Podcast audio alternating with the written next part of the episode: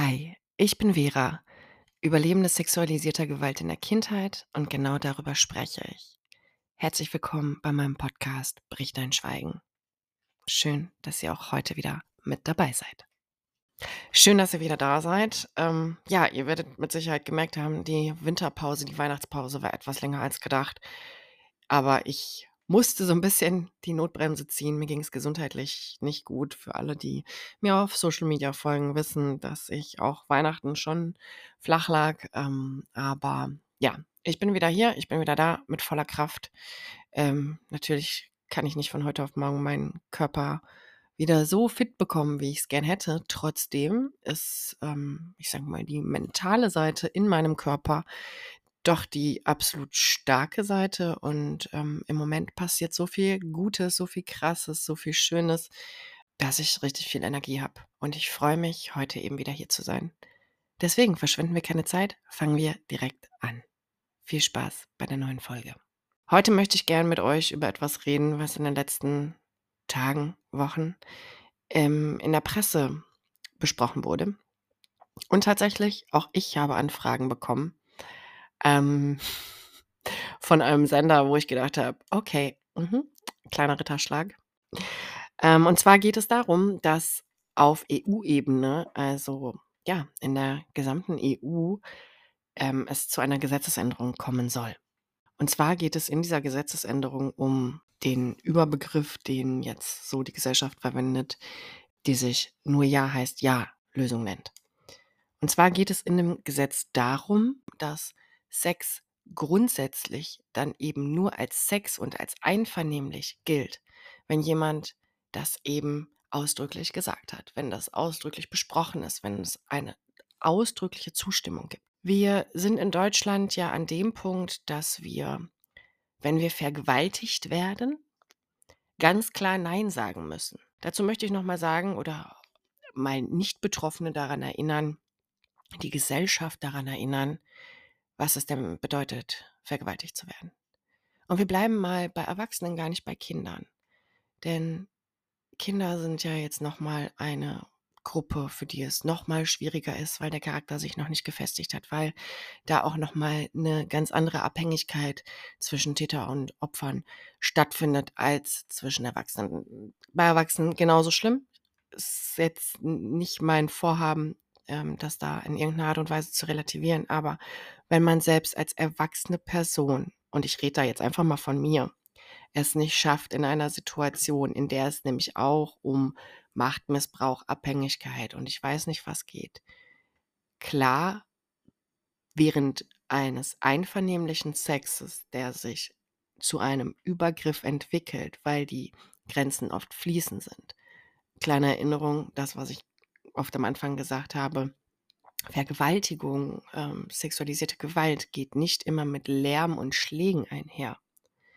Aber trotzdem gibt es Situationen, die so angsteinflößend sind, dass es dann eben zu einer Reaktion des Körpers kommt. Und wir wissen, entweder ist das Flucht, ja, entweder ist es Einfrieren, es ist Kampf oder es ist eben auch Unterwerfung.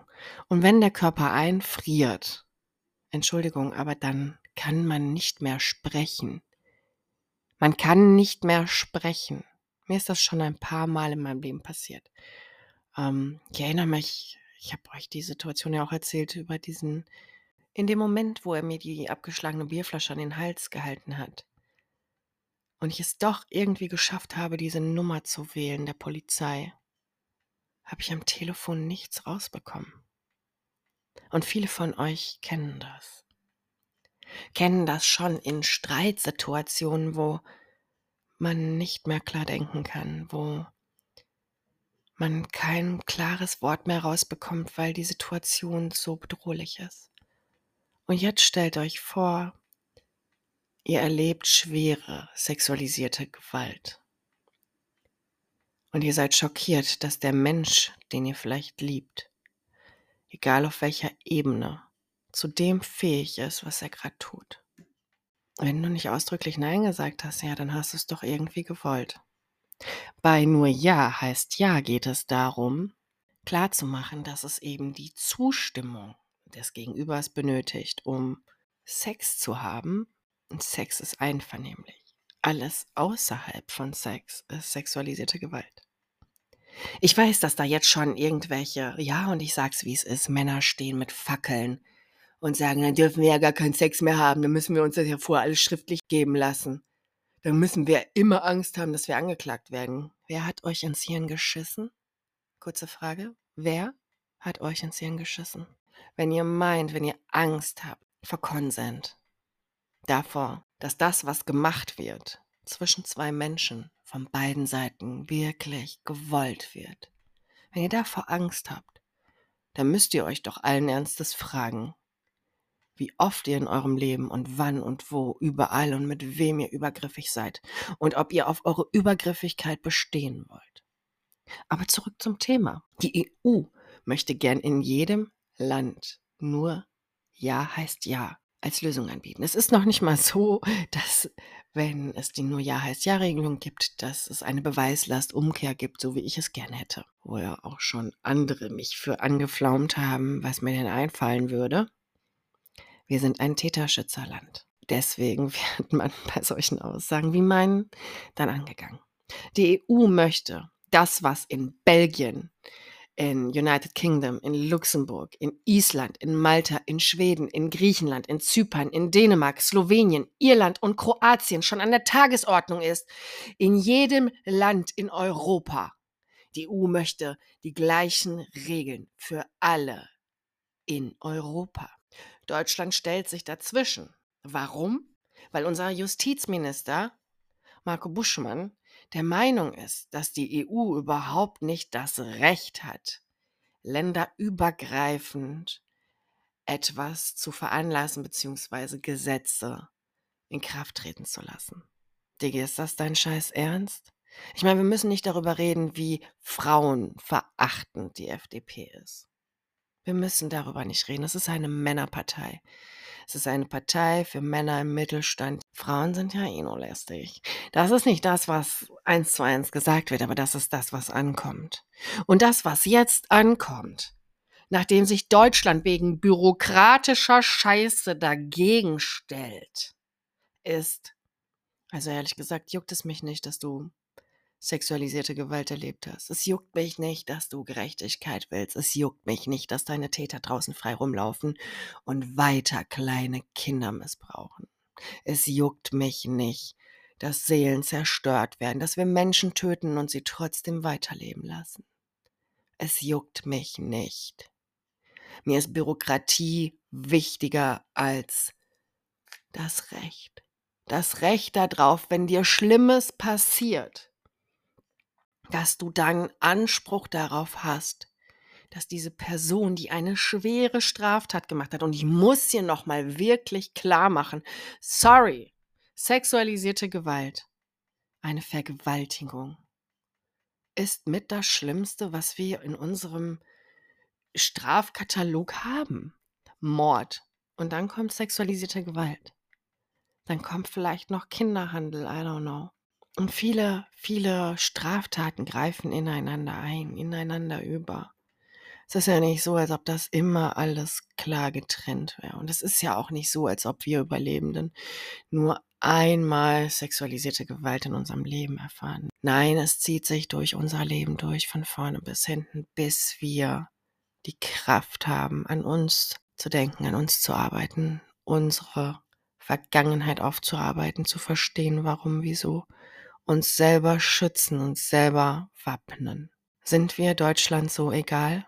Erwachsene vielleicht ja, aber warum, warum ist es uns auch egal, dass Kinder in diesem Land in Armut aufwachsen?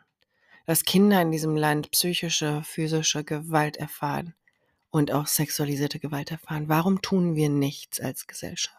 Warum ist uns die Bürokratie wichtiger? Warum haben wir mehr Angst vor einem Rechtsstaat als vor dem Recht, so wie es, so wie wir es uns wünschen, so wie wir uns vorstellen, dass Gerechtigkeit funktioniert.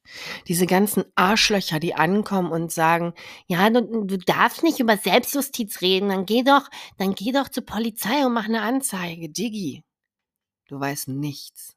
Wir dürfen über Selbstjustiz reden, weil dieses System uns vorgaukelt, wir hätten eine Chance auf Sicherheit, auf Recht, auf Gerechtigkeit, auf irgendwas, was uns irgendwie etwas Frieden zurückgeben würde. Wie sieht denn die Realität aus? Die Realität sieht beschissen aus. Das 3% von, von den ganzen Anzeigen, die wir, und das ist ja schon nur ein kleiner Bruchteil, die wir wirklich anzeigen, dass 3% von denen wirklich nur verurteilt werden. Was ist denn Gerechtigkeit? Warum sagt niemand was? Warum sehe ich drei Beiträge und das war's?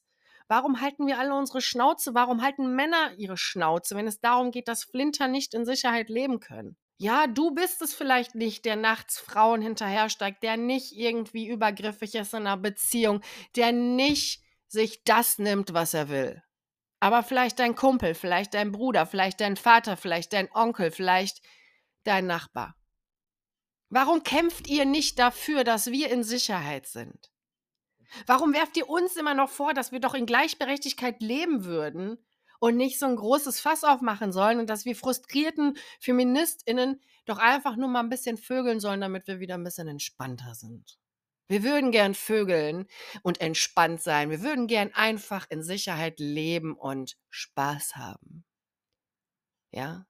Wir würden gern einfach, wir würden unsere Sexualität einfach gern leben, ohne Angst haben zu müssen, dass wir den Abend nicht überstehen.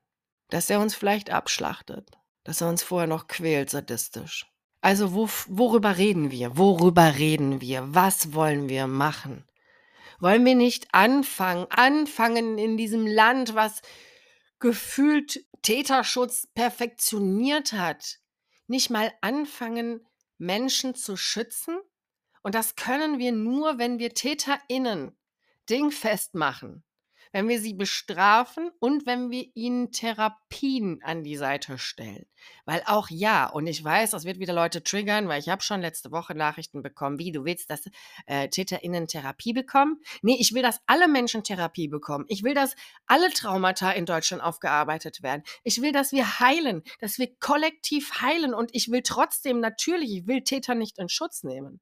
Ich will, dass TäterInnen sich, dass sie verstehen, auch bei, während ihrer Taten, nur mal um zu differenzieren, weil ich habe gerade noch eine Nachricht vor Kopf, wo mir das vorgeworfen wurde. TäterInnen wissen, was sie tun. Doch ihr Gottkomplex und auch ihre psychischen Störungen, weil niemand vergewaltigt und ist psychisch gesund. Ist doch logisch, oder? Ja. Ähm, sind sie so in ihrem eigenen Film, dass sie sich mittlerweile schon eingeredet haben, dass all das, was sie tun, von uns gewollt ist, dass es völlig okay ist, dass wir es provoziert haben, was auch immer. Ihnen klarzumachen, dass das, was sie getan haben, bestialisch ist und nichts mit rein menschlichem Verhalten zu tun hat, wie wir es gesellschaftlich fordern, geht nur über Therapie. Ich möchte doppelten Schutz für Menschen haben. Und das geht eben nur, wenn wir TäterInnen bestrafen und auch wegsperren, ja. Ich kann nicht jemanden, der mehrfach Kinder vergewaltigt hat, wieder nach zehn Jahren auf die Straße lassen. Ohne Therapie. Weil der wird wieder losgehen. Der wird sich wieder die Pornos im Internet runterziehen und wird nach drei Wochen merken, es reicht mir nicht und wird Kontakte suchen. Und wir können das nur heilen, wenn wir anfangen, an unseren Traumata zu arbeiten. Und deswegen will ich das, ja. Ich will auch für Betroffene Therapie. Das ist nochmal ein ganz anderes Thema. Wir brauchen das breit aufgestellt. Aber wenn wir in Sicherheit leben wollen, dann geht es natürlich auch darum, präventiv zu gucken. Therapie ist ein, ein, ein extrem wichtiger Punkt, wenn es darum geht, Sicherheit für die Bevölkerung zu holen. Weil das ist ja jetzt alles nur bei Dingen, die eben passiert sind, aber selbst bei der Prävention und deswegen bin ich dafür, dass wir so unfassbar viele Kassensitze wie nur möglich bekommen, dass wir unterschiedliche Therapieangebote bekommen, dass TherapeutInnen eben auch ähm, therapieübergreifend ähm, ja, wissen, was man braucht, um zu heilen. Ganz ehrlich, nicht alle TherapeutInnen wissen, was man braucht, um zu heilen. Die wissen, wie man einzelne Bereiche bearbeitet, aber grundsätzlich die Gesamtheit, und das ist eben das, was, das, das, was wir Überlebenden auch brauchen, ähm, die Übersicht über all das, was wir individuell für uns tun können, um heilen zu können, braucht es auch in der Prävention. Denn wir wollen ja letztendlich nicht immer nur, wenn, wenn Kinder in den Brunnen gefallen sind, die da wieder rausholen. Wir wollen, dass keine Kinder in den Brunnen fallen. Und das bedeutet eben, dass wir frühzeitig ansetzen müssen. Und das ist eben meine Vision, dass wir frühzeitig erkennen. Und ich will nicht sagen, doch, eigentlich will ich sagen, eigentlich hätte ich gern Zwangstherapie für alle. Ja. Hätte ich das gern im Kinderbereich, im Jugendbereich und dann als junge Erwachsenen und dann, keine Ahnung, regelmäßig alle drei Jahre gehst mal viermal hin und dann guckst mal. So, ne? Also das ist jetzt kein Konzept, was man auf die Wirklichkeit übertragen kann, aber das hätte ich am liebsten, ja. Diese Gesellschaft wäre gesünder, ja. Das sind alles andere Themen. Wir sind jetzt eigentlich bei nur Ja heißt Ja und Deutschland blockiert eben genau diese Entscheidung. Und ja, es kann tatsächlich sein, dass es komplett hinfällig wird, wenn Deutschland weiter so macht. Ich weiß langsam nicht mehr, was wir noch tun können, damit sie begreifen. Denn ich weiß ja, die Regierung hat unterschiedliche BeraterInnen und dafür geben die ja auch ordentlich viel Geld aus. Und ich glaube, dass in dem Bereich ähm, vielleicht niemand dem Herrn Buschmann erklärt hat, wie einschränkend doch das Leben als Betroffener ist. Denn letztendlich ist es ja so, uns interessiert immer eben nur das, wovon wir selbst betroffen sind. Und deswegen schreit auch niemand auf. Deswegen geht auch dafür niemand auf die Straße. Es ist jetzt natürlich doppelt doof, weil viele Betroffene noch nicht den Mut gefunden haben, grundsätzlich sich noch nicht trauen zu sprechen. Und dann verlangt man von dieser Gruppe, dass sie doch, ja, laut sind, wenn sie doch irgendwie gesehen werden wollen. Und in der Zeit vergewaltigen TäterInnen eben weiter Menschen, Kinder. Ja? Und dieses Kind, was auf dem Bett liegt und vielleicht von ihrem Täter gefesselt wird. Achtung, Triggerwarnung. Überspringt die nächsten 30 Sekunden, die nächsten 60 Sekunden, falls du das gerade nicht hören kannst. Ja, vielleicht fesselt der Täter das siebenjährige Mädchen, was er gleich vergewaltigen wird. Er dringt in sie ein mit vollem Schmerz, denn die Körperteile passen überhaupt nicht zusammen. Und dieses Mädchen, was schreit und weint und innerlich stirbt, hat nicht Nein gesagt.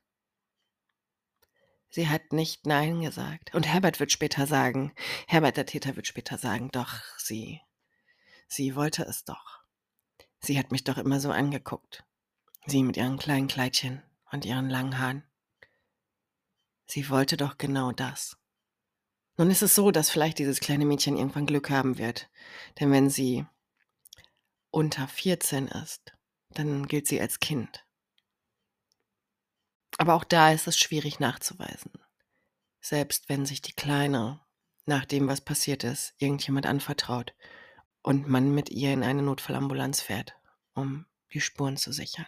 Was ist es mit einer 15-Jährigen? Was ist mit einer 30-Jährigen, die in der Ehe oder in der Beziehung sexualisierte Gewalt erfährt, wo der Mann, den man mal aus Liebe geheiratet hat, sich so verändert hat, man aber finanziell abhängig ist und nicht weiß, wie man da rauskommt, zwei kleine Kinder hat, um die man sich kümmert.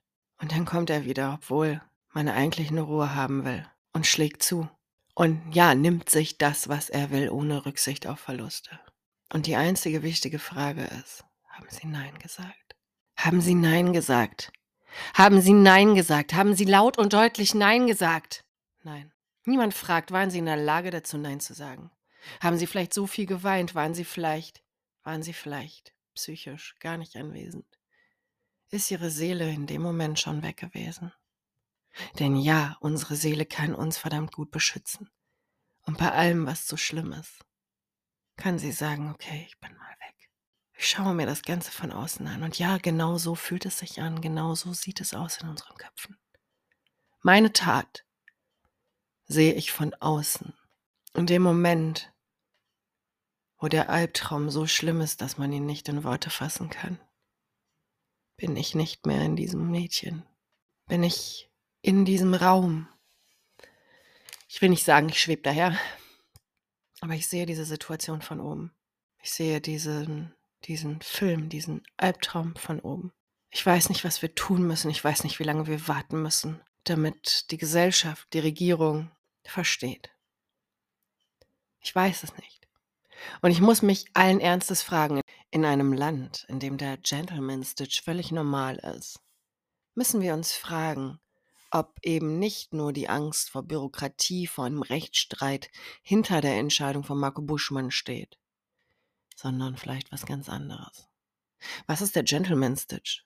Das ist, wenn Frauen gebären und danach zugenäht werden müssen im Intimbereich, weil etwas gerissen ist. Dann kann es sein, dass der Arzt es enger zunäht, als es sein muss, damit der Mann beim Sex auch schön eng viel fühlt.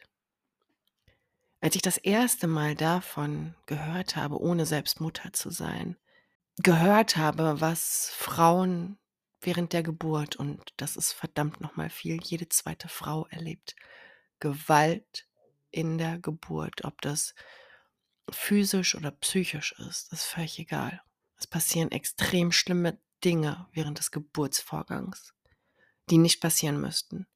In einem Land, in dem sowas möglich ist, muss ich mich fragen, inwieweit unser Fokus denn eben darauf ist, dass Männer, und da sind wir wieder bei dem schönen, ekelhaften Ausdruck, sich das nehmen dürfen, was sie wollen. Wir sind mit all dem, was wir haben, überhaupt nicht so fortschrittlich, wie wir meinen. Denn es ist so, dass wir uns zurzeit immer für TäterInnen entscheiden. Und das bedeutet dann im Einzelfall, wenn wir uns anschauen, dass die meisten ähm, Sexualstraftäter, die sich ähm, an Kindern vergehen, eben nicht nur einmal tätig werden, auch unterschiedliche Opfer haben, ähm, auch Unterschied, also dass die einzelnen Opfer unterschiedlich häufig Übergriffen ausgesetzt sind, dann müssen wir begreifen und verstehen, dass es eben so ist, wenn wir uns für TäterInnen entscheiden und gegen Opfer stellen, dass die eben wieder rausgehen und sich das nächste Opfer holen. Und wir alle machen uns daran mitschuldig. An unseren Händen klebt sowieso Blut. Aber das nehmen wir hin. Und es juckt uns eben nicht, weil Kinder keine Lobby haben. Kinder gehen, Kinder organisieren sich nicht und gehen gesammelt auf die Straße. Kinder schreien ihren Schmerz nicht heraus. Wir produzieren Stück für Stück immer mehr Menschen, die schwer leiden. Und das ist ja eben nur ein Part von Trauma. Es gibt so viele unterschiedliche traumatische Dinge. Und gerade Kindern ähm, kann viel, also kann, können Sachen auch schon zu viel sein, die jetzt vielleicht für uns als Erwachsene gar nicht traumatisch sind. Aber ähm, wenn wir eben begreifen, was sexualisierte Gewalt denn wirklich ist und was wir damit tun, dann müssen wir auch verstehen, dass wir uns eben mit der Entscheidung, TäterInnen zu schützen, auch daran mitschuldig machen, dass wir es nicht schaffen, Kinder zu schützen. Und warum tun wir das? Weil fünf Männer im Internet schreien, ich kann dann aber gar keinen Sex mehr machen. Ich habe doch so ein geiles Gefühl dafür, wenn ich die Alte küssen will. Finde ich immer sowieso immer geil. So Typen, die so gegen Konsent sind, die mir dann erzählen wollen, das macht ja die Situation komplett kaputt. Ich weiß doch, wann die Alte das will. Diggi, du weißt Gar nichts. Gar nichts. Muss einfach nur First Date sehen, wie oft dann die Typen sitzen und denken, ja, die, die, die, die Ursula, die will ich wiedersehen. Und alle Frauen, also zu 90 Prozent sagen, nee, danke, das war ein nettes Date und das sagen die nur aus Freundlichkeit, weil sie Angst haben. Weil wir wissen ja, wie das ist, wenn wir Abfuhren geben. Wir haben alle schon wahrscheinlich erlebt, wie es ist, wenn man dem falschen Mann die Abfuhr gibt. Ja. Wir wachsen damit auf. Wir wachsen damit auf, beschwichtigend zu Männern zu sein, freundlich zu sein, zu lächeln, ja. Genau deswegen bin ich gern oft das Gegenteil, weil meine Freundlichkeit so oft schon ausgenutzt wurde, falsch verstanden wurde, falsche Signale gesendet. Digi, falsche Signale gesendet, dein Ernst? Falsche Signale empfangen. Vielleicht solltest du mal deinen Kopf überprüfen. Es gibt immer Sender und Empfänger. Und selbst wenn ich sende den ganzen Tag, dass ich Sex will, bedeutet das nicht, dass du dir irgendwas nehmen darfst. Warum kriegt ihr Männer es denn?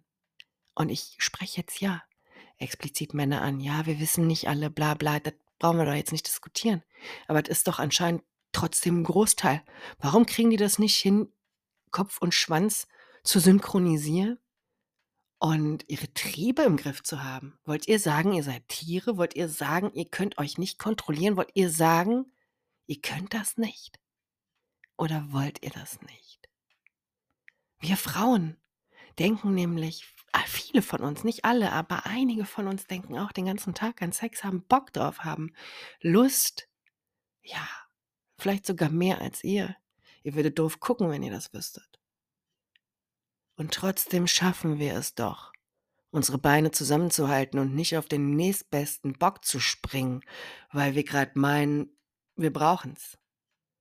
Und jetzt kommt mir nicht von Frauen haben es eh leichter beim Sex. Wir haben es überhaupt nicht mehr leicht. Wenn wir nämlich uns überlegen müssen, dass wir natürlich unsere vielen Privilegien immer schon gesehen haben und uns jeden Furz und jeden Scheiß erkämpfen mussten und ihr es nicht mal schafft, eure Privilegien im Ansatz zu checken. Natürlich haben wir uns weiterentwickelt. Natürlich haben wir an uns gearbeitet, weil wir keine andere Wahl hatten, weil wir uns emanzipieren mussten, ja. Aber was habt ihr in der Zeit gemacht? Ihr seid jetzt einfach nur pisst, dass wir auch ohne euch klarkommen würden und kommen? Ich weiß es nicht. Das sind Sachen, die man besprechen muss, die man besprechen darf. Warum schaffen wir es? Warum schaffen es lesbische Frauen easy, sich nicht an anderen Frauen zu vergehen und ihr nicht? Warum gibt es Aussagen von Männern, die sagen, oh, mir ist egal, ob der schwul ist, solange er mich nicht anpackt?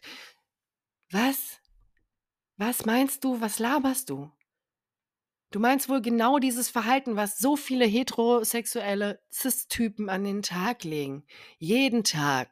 Ey, Süße, ey, Alte, ey. Und sobald man ihnen Nein sagt, bist du sowieso aufs Übelste von ihnen beleidigt und musst noch Angst haben. Wie oft hatten wir Situationen, wo Typen auf einen zukommen wegen Scheiß. Ich habe einmal einen Typen überholt, das hat ihm nicht gepasst und er hat mich durch die ganze Stadt gejagt. Manchmal hast du Pech und da gehst du einem Typen nicht aus dem Weg in der Stadt und der ist pisst und bedroht dich. Du sagst im Club, nein, ich möchte nicht mit dir tanzen. Nein, lass mich in Ruhe. Nein. Und das, nachdem du ihm 50 Mal gesagt hast, freundlich. Nein, danke, ich habe kein, nein, danke, ich bin nur mit meinen Mädels da. Ich möchte nur feiern. Erzählt uns doch keine Scheiße, verkauft uns nicht für dumm, schiebt keine Scheiße vor. Bürokratie, euer Ernst? Nein, es ist euch egal. Es ist euch egal und jetzt kommt mir nicht mit, nicht alle Männer. Auch denen sind wir egal. Ansonsten würde das hier ganz anders ablaufen. Ansonsten würde ich andere Stimmen draußen hören. Ansonsten würde ich Männer sehen, die sich einsetzen. Männern, die anderen Männern eine Ansage machen, die Leviten lesen. Wir sind euch egal und das ist okay. Sagt es doch einfach. Wir lassen uns nicht für dumm verkaufen und trotzdem werden wir uns alles zurückerkämpfen, was ihr uns genommen habt. Ich sage es immer wieder in meinen Texten. Ihr könnt froh sein, dass wir keine Rache wollen, sondern nur Gleichberechtigung. Und vielleicht fangen wir einfach mal an, menschlich zu sein. Vielleicht fangen wir mal an, völlig unabhängig vom Geschlecht, zu sehen, was geht und was nicht geht, ethisch und moralisch. Mir scheißegal, ob eine überlebende Person die sexualisierte Gewalt erlebt hat, welches Geschlecht die hat. Ich möchte, dass alle Menschen sicher sind, dass Menschen eben keine sexualisierte Gewalt erleben müssen. Und von daher müssen wir doch langsam anfangen, uns einfach gegen Täterinnen zu stellen. Es ist kein Kampf gegen Männer, es ist kein Kampf gegen Frauen, es ist kein Kampf gegen Flinter. Es ist ein Kampf, ja, ich sag's so, wie es ist, gegen das Böse. Auch wenn du jetzt sagst, das Böse gibt es aber nicht. Doch es gibt Immer, wir haben immer die Wahl, ob wir uns für das Gute oder für das Schlechte entscheiden. Und TäterInnen, die bereit sind, sexualisiert, nicht Sex, sexualisierte Gewalt, das ist nämlich das Wort, worauf die Betonung liegt, Gewalt anzuwenden, die müssen wir stoppen. Mit oder ohne Marco Buschmann.